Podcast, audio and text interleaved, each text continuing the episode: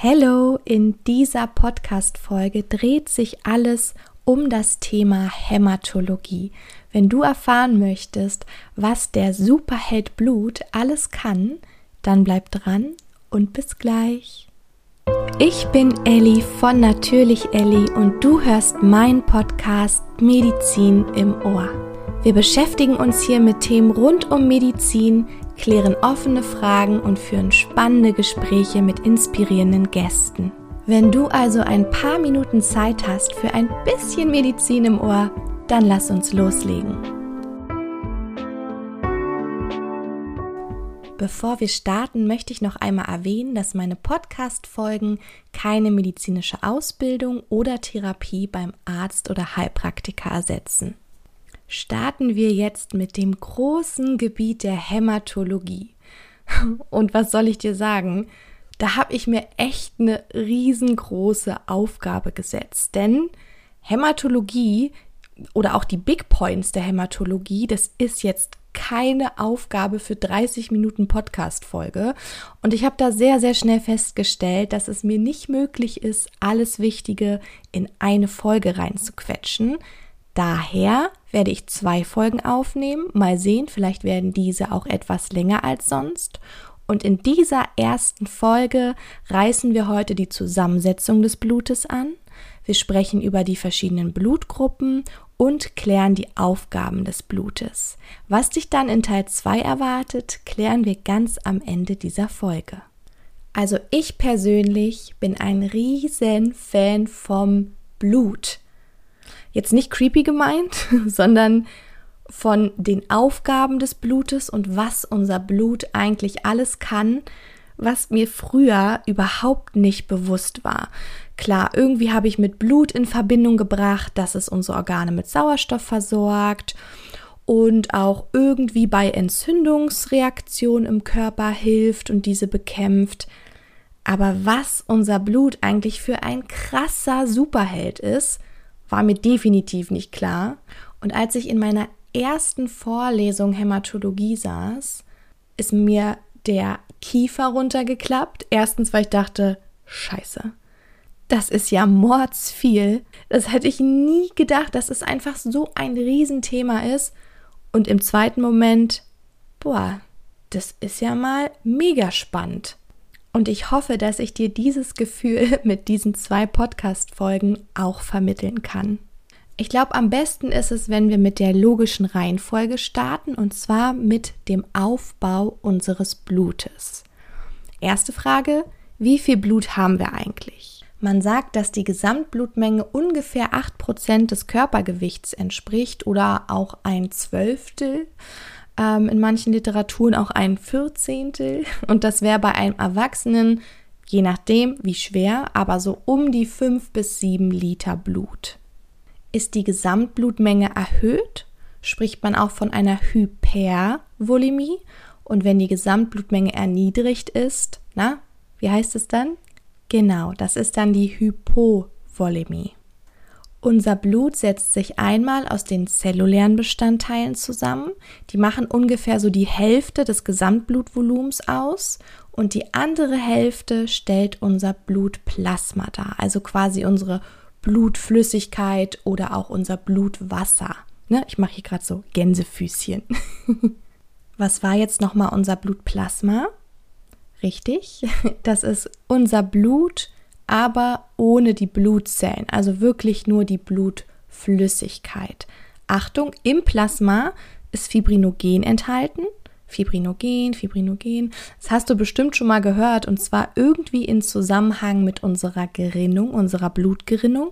Und das ist absolut korrekt, denn Fibrinogen ist ein Blutgerinnungsfaktor, also ein Bluteiweiß. Ähm, welcher Faktor? Ich glaube, es ist der Faktor 1, aber nagel mich jetzt nicht darauf fest. Darum geht es auch gar nicht und das ist jetzt hier auch gerade erstmal gar nicht wichtig.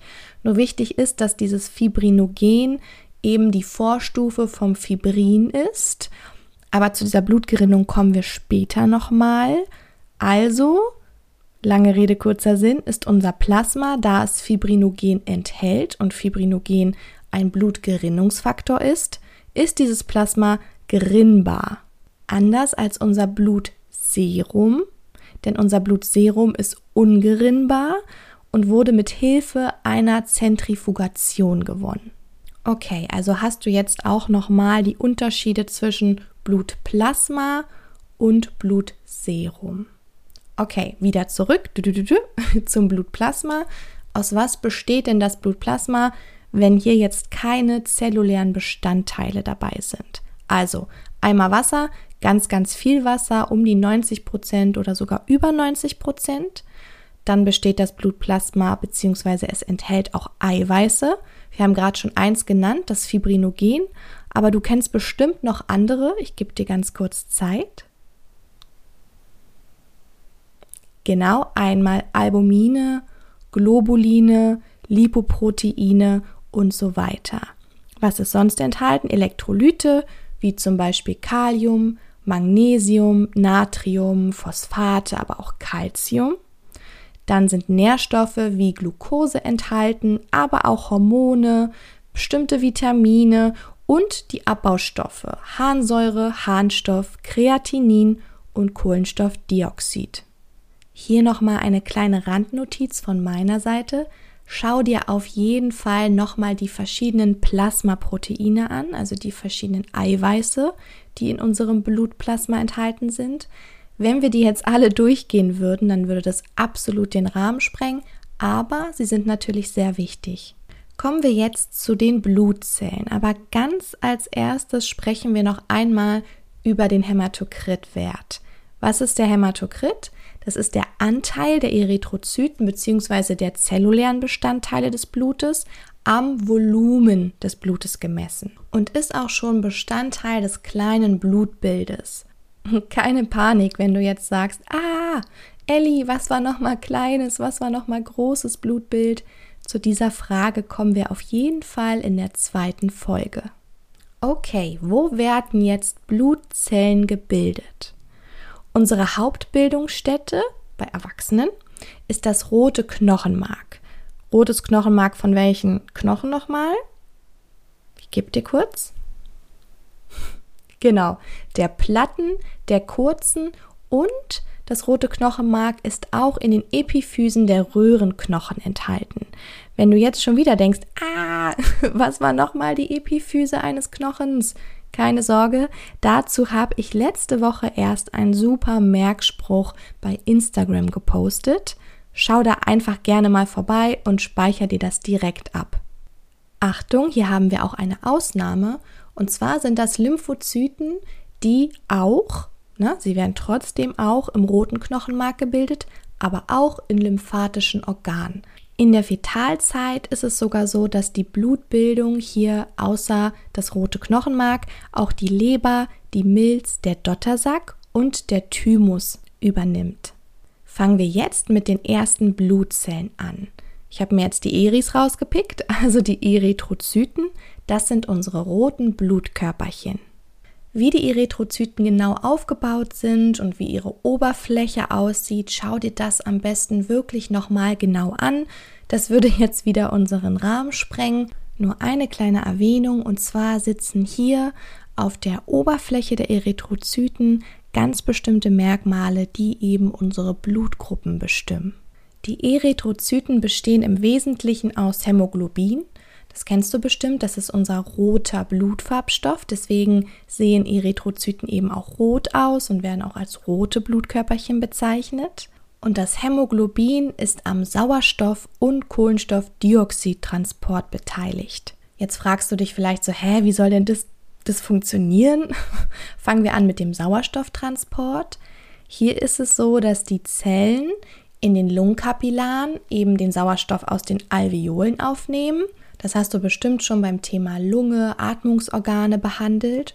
Und jetzt ist es eben so, dass dieser Sauerstoff aus den Alveolen eben an das Hämoglobin gebunden wird. Der Sauerstoff wird jetzt also im Erythrozyten transportiert und in die verschiedensten Kapillaren unserer Körperperipherie geleitet und dort wird dann eben der Sauerstoff wieder an das Gewebe abgegeben. Die Beteiligung am Kohlenstoffdioxidtransport sieht so aus, dass die Erythrozyten in der Lunge das Kohlenstoffdioxid, was an das Hämoglobin gebunden ist, eben abgeben. Aber Achtung, hier liegt das Kohlenstoffdioxid eben in Form von Bicarbonat vor. Damit Erythrozyten überhaupt gebildet werden können, benötigen sie Erythropoietin, beziehungsweise muss dieses Hormon einfach von der Niere gebildet werden. Dazu kommen wir dann später, wenn wir die Niere besprechen. Und sie haben eine ungefähre Lebensdauer oder Lebenserwartung von 120 Tagen. Nach diesen 120 Tagen werden sie dann in Leber, Milz, im Knochenmark von bestimmten Makrophagen eben abgebaut. Und dieser Abbau und die Neubildung der Eris, die nennt man auch Blutmauserung. Wenn ein Erythrozyt jetzt abgebaut wird, dann entstehen verschiedene Sachen. Also einmal haben wir ja gesagt, Hämoglobin ist ein wesentlicher Bestandteil.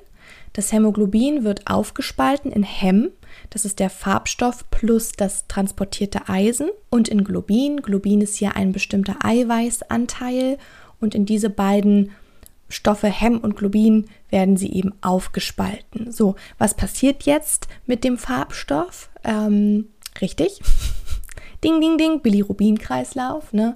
Also es wird vom Biliverdin wird in Bilirubin umgewandelt, dann über die Gallenflüssigkeit in den Darm abgegeben und ausgeschieden. Na, das sind immer verschiedene Zwischenschritte. Ich merke gerade, der Bilirubin-Kreislauf ist super wichtig, super interessant und ich finde, das riecht gerade nach einer Special-Folge nur allein zum Bilirubin-Kreislauf, da die Special-Folge zum Pfortader-Kreislauf für das Thema Leber bei euch auch so gut ankam. Also wenn du dir eine Special-Folge Bilirubin-Kreislauf ganz im Detail wünscht, dann schreib mir das gerne. Jetzt haben wir aber noch das Globin, wo wir gerade schon gesagt haben, das ist einfach nur ein Eiweißanteil und dieses Globin wird jetzt einfach genutzt, um andere Bluteiweiße wieder aufzubauen. Was fehlt noch? Genau, das Eisen. Was passiert mit dem Eisen? Das Eisen wird in der Leber, in der Milz oder auch sogar im Knochenmark abgespeichert und kann dann nach Bedarf eben immer wieder freigesetzt werden. Okay, so knapp habe ich, glaube ich, noch nie über die Eris gesprochen. Aber wir wollen auch noch die Leukozyten und die Thrombozyten besprechen. Deswegen muss ich mich ein bisschen kurz halten. Trotzdem waren, glaube ich, wichtige Infos für dich jetzt schon auch bei dieser kleinen Umschreibung der Erythrozyten mit dabei. Dann lasst uns weitermachen mit den Leukos, die Leukozyten oder auch weiße Blutkörperchen. Warum weiße Blutkörperchen? Richtig, weil sie kein Hämoglobin tragen. Leukozyten ist eigentlich ein großer Begriff für eine ganz bestimmte Familie von verschiedenen Blutzellen. Und diese Blutzellen, diese Leukozyten sind für unser Abwehrsystem, für unser Immunsystem sehr, sehr wichtig. Leukos haben die Aufgabe, Bakterien, Viren oder auch andere Fremdkörper aufzunehmen und sie dann zu phagozytieren. Phagozy was? Keine Sorge, eigentlich phagozytieren bedeutet nichts anderes als sie sie fressen sie, Achtung Gänsefüßchen, beziehungsweise sie machen diese Fremdkörper einfach unschädlich. Und jetzt spitzt die Ohren, denn jetzt wird es einfach, also ich finde es einfach mega krass, jetzt wird es einfach super spannend und so, dass du denkst, was? Also pass auf. Unser Blut dient den Leukozyten eigentlich nur als Transportweg um an bestimmte Stellen zu gelangen, an denen sie benötigt werden, zum Beispiel bestimmte Entzündungsreaktionen im Körper. Aber wie kommen die Leukozyten jetzt dahin? Leukozyten besitzen die Fähigkeit der Immigration. Das bedeutet, pass auf, sie können aus der Blutbahn austreten und zwar verformen sie sich so derart, dass sie durch ganz kleine Lücken in unseren Gefäßzellwänden passen. So, jetzt ist der Leukozyt aus der Blutbahn ausgetreten, aber wie kommt er jetzt ans Ziel? Jetzt ist es so, dass er durch amöboide Bewegungen sich vorwärts bewegen kann. Das bedeutet also, er kann quasi kriechen und sich dadurch fortbewegen. Das sieht ungefähr so aus, also das kannst du dir so vorstellen, dass er zuerst ein Teil von seinem ganzen Zellkörper, von seinem Zellleib nach vorne ausstülpt und sich dann mit dem restlichen Körper nachzieht. Und jetzt kann ich mir vorstellen, dass du sagst, ja, ist klar, Ellie, ist klar, der kann kriechen, der Leukozyt. Ähm, aber selbst wenn er kriechen könnte, woher weiß er, wo er hin muss? Ja, ja, pass auf, jetzt wird es noch einen zweiten Schritt spannender. Und zwar besitzt er wie eine Art Navigationssystem. Also, er hat auf seiner Oberfläche bestimmte Rezeptoren und diese Rezeptoren registrieren Substanzen, die von Entzündungsreaktionen ausgesendet werden. Der Leukozyt kann jetzt wahrnehmen, auf welchem Teil seiner Oberfläche diese Lockstoffe, die durch die Entzündungsreaktion ausgesendet wurden, am konzentriertesten sind und genau in diese Richtung bewegt er sich dann fort. Diesen Vorgang nennt man auch Chemotaxis, also ein chemischer Reiz erzeugt eine Bewegungsreaktion. Hallo? Ist dein Kiefer jetzt bitte auch runtergeklappt? Wirklich, als ich das das erste Mal gehört habe, habe ich mir gedacht, das kann nicht wahr sein. Wie intelligent unser Körper einfach ist. Das ist ja jedes Mal, auch wenn ich jedes Mal davon erzähle, kriege ich wieder eine Gänsehaut. Das hört sich jetzt kitschig an, aber es ist so, bekomme ich eine Gänsehaut und denke mir, wow. Einfach nur wow. Ich habe ja gerade schon gesagt, dass Leukozyten nicht nur eine Zellart bedeutet oder nicht nur eine Zellart darstellt, sondern eher eine Familie von verschiedenen Zellarten. Und man kann diese Zellarten in folgende Klassen unterteilen. Ich spreche sie jetzt einmal nur kurz an, also ich nenne sie, weil wenn wir jetzt auf jede dieser Unterarten eingehen, würde ich morgen hier noch sitzen. Deswegen, aber einen bestimmten Teil besprechen wir auch nochmal ausführlich, wenn wir über das Abwehrsystem, über unser Immunsystem sprechen. Also es gibt folgende Klassen. Das sind zum einen die Granulozyten, dazu zählen die neutrophilen Granulozyten, die basophilen Granulozyten und die eosinophilen Granulozyten. Dann haben wir die Lymphozyten mit B-Lymphozyten, T-Lymphozyten und den natürlichen Killerzellen und zum Schluss noch die Monozyten. Diese Klassen zählen zu den Leukozyten. Kommen wir jetzt zu den Thrombozyten. Die Thrombos, Thrombozyten sind Blutplättchen mit einer sehr, sehr kurzen Lebensdauer von circa 10 Tagen.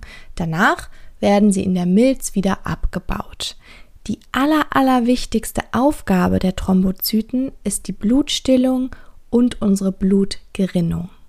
Bei der Blutstillung ist es so, dass die Thrombozyten sich an die Wundränder von, wenn wir uns jetzt geschnitten haben, von unserer Schnittwunde jetzt zum Beispiel anlagern oder sich anheften und sich so ein sogenannter, man nennt ihn dann auch Thrombozytenpfropf bildet und damit werden ihm diese Wundränder verklebt.